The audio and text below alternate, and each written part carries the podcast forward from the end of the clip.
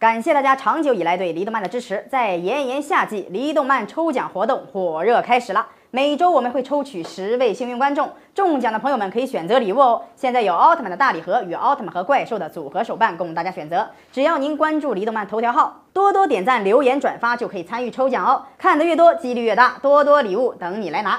大家好，欢迎收看《李动漫宠物小精灵》，大家都看过吗？那可是我们这代人的童年记忆哦。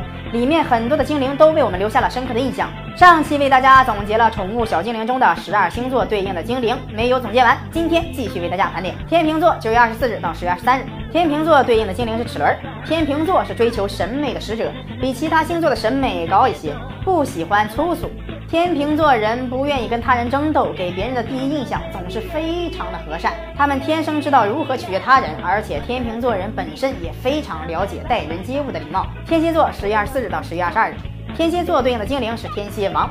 天蝎座的人外表冷漠，其内心火热，好奇心强，眼光很高。天蝎座人天生具有神秘的吸引力，全身散发着迷人的活力，做事果断，从不拖沓，性子急，容易抓住机遇。射手座十一月二十三日到十二月二十一日，射手座对应的精灵是钢炮碧虾。射手座热爱无拘无束的生活，有野心，心智能力、精力以及体力都很充沛，很容易融入大的群体，按照趋势随波逐流，任何事都放得开。乐观积极向上，属于典型的户外星座。摩羯座，十二月二十二日到一月二十日。摩羯座对应的精灵是阿波索鲁。摩羯座追求理想世界，这种追求使摩羯座的人充满斗志。